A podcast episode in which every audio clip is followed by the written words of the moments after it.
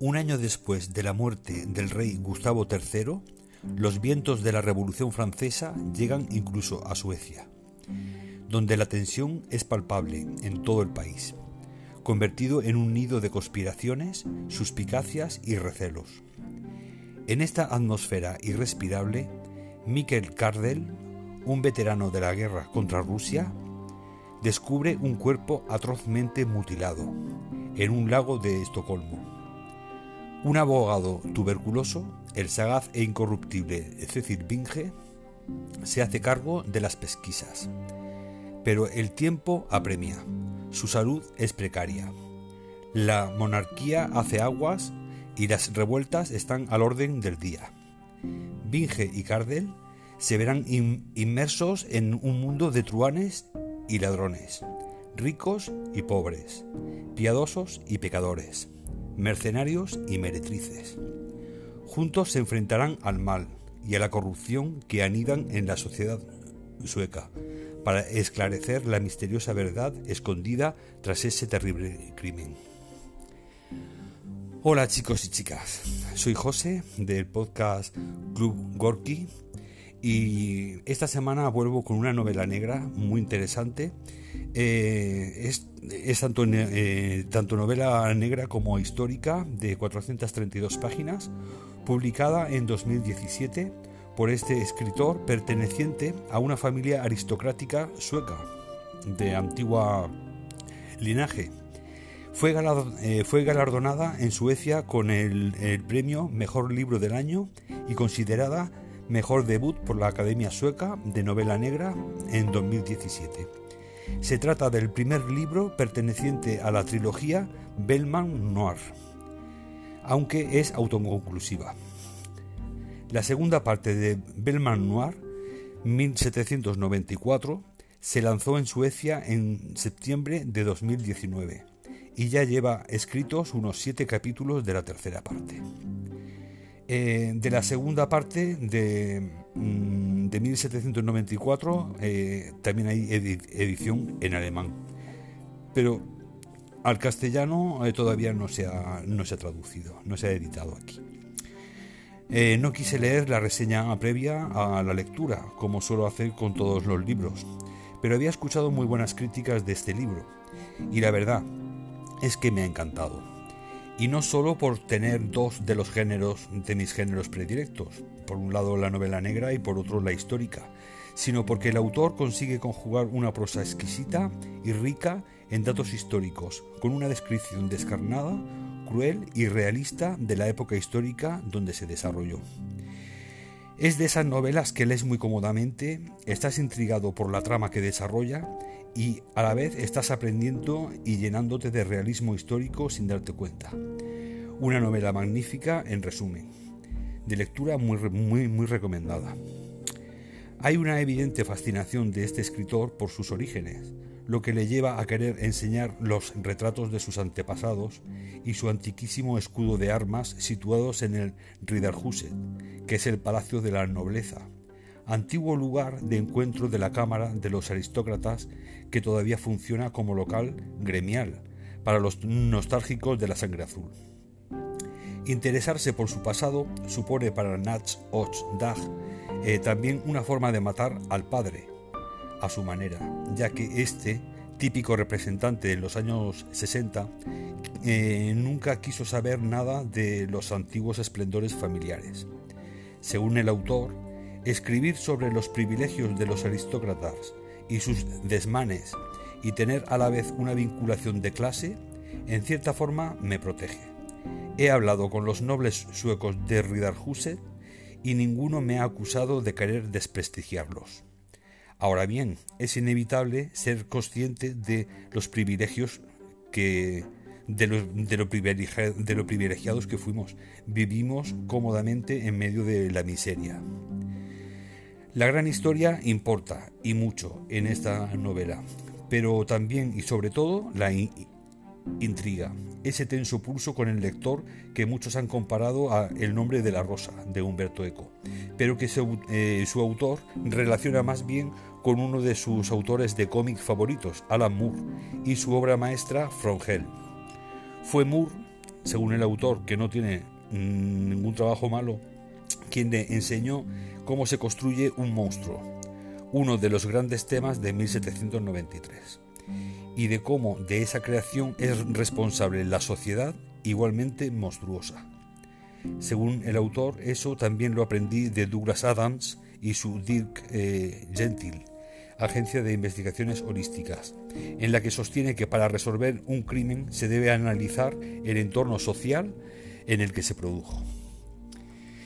Y bueno, en resumen, eh, a mí me ha parecido una novela que conjuga eh, tanto temas eh, sociales y políticos como históricos y luego también ese desarrollo de ese, ese original de monstruos, de, de, asesinos que son directamente producidos por una sociedad enferma, una sociedad pobre que produce este tipo de de mentes retorcidas y que, que son pues el efecto de, una fase última de degeneración de una sociedad que económicamente y socialmente ha perdido todos los principios.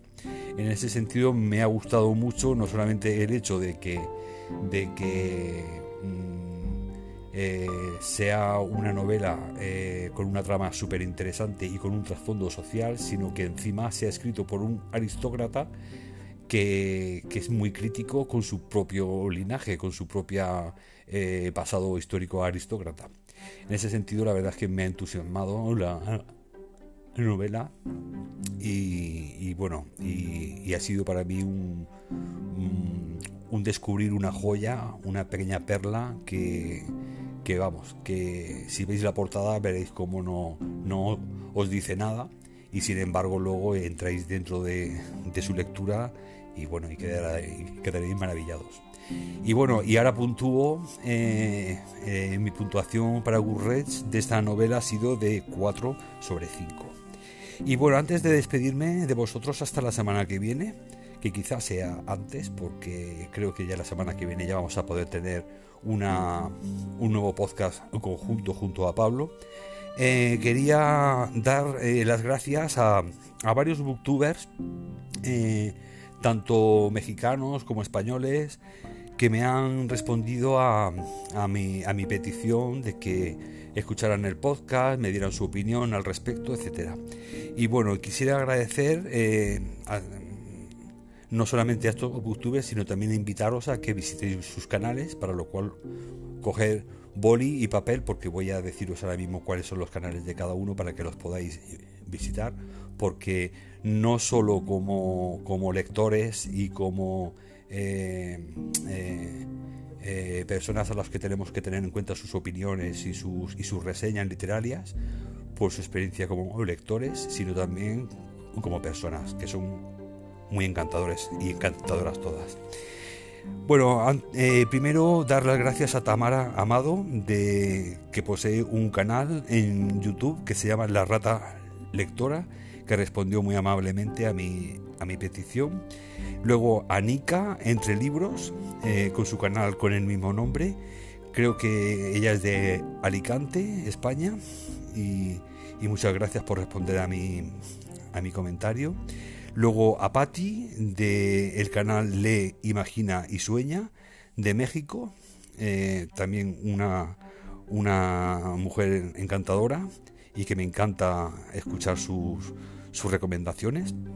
Luego Aicea, Aicea eh, con su canal La Gata Lectora, otra, otra chica que, la verdad que me maravilla, no solamente porque reseña libros eh, de ficción, sino también de no ficción, es decir, es una lectora muy, muy completa, la verdad.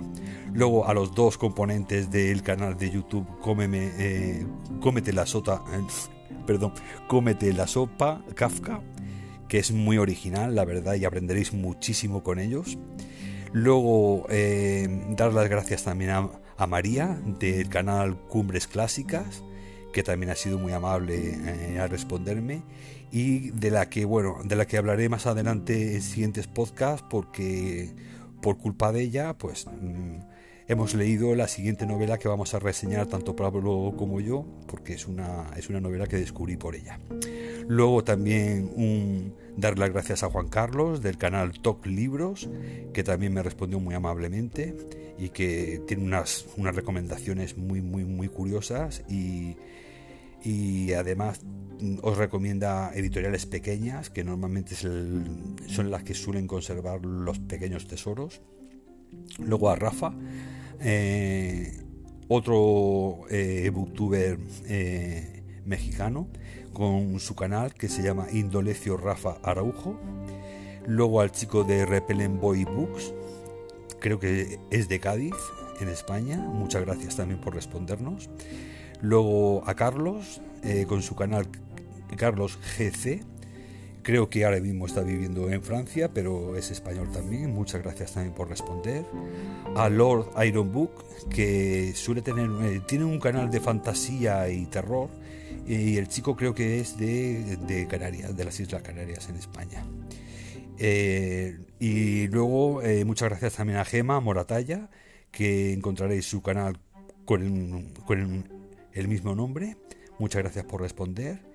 Y ya por último, eh, agradecer al, último booktuber, que es el que, la verdad, eh, mm, me ha gustado muchísimo su, su, respuesta. De hecho, me pidió el correo electrónico y me hizo una serie de recomendaciones muy, muy, muy interesantes para el desarrollo de, de nuestro podcast y para su mejora, que es Mauricio Marín y Cal de su canal de, de Booktube, el libro minuto. Es un, es un booktuber mexicano y la verdad es que mm, os aconsejo que os suscribáis a su canal, que lo escuchéis y veréis como cuando escuchéis uno o dos de sus episodios ya no vais a poder dejar de, de, ver todos los anteriores porque es, es muy bueno. Y bueno, y muchas gracias a todos, eh, vosotros también, oyentes, por estar ahí. Y os recuerdo nuestro forma de contacto, o bien mediante los comentarios en la plataforma iVoox, o bien si sois escuchantes de, Spotify, a nuestro correo electrónico el reloj parado gmail.com. El reloj parado. Muchas gracias a todos, espero que os haya gustado esta reseña, que leáis este libro y, bueno, que paséis una semana lectora muy muy interesante. Que ya viene el frío y apetece con una mantita, con un café con leche calentito, empezar con una nueva etapa de lecturas. Muchas gracias a todos. Bye.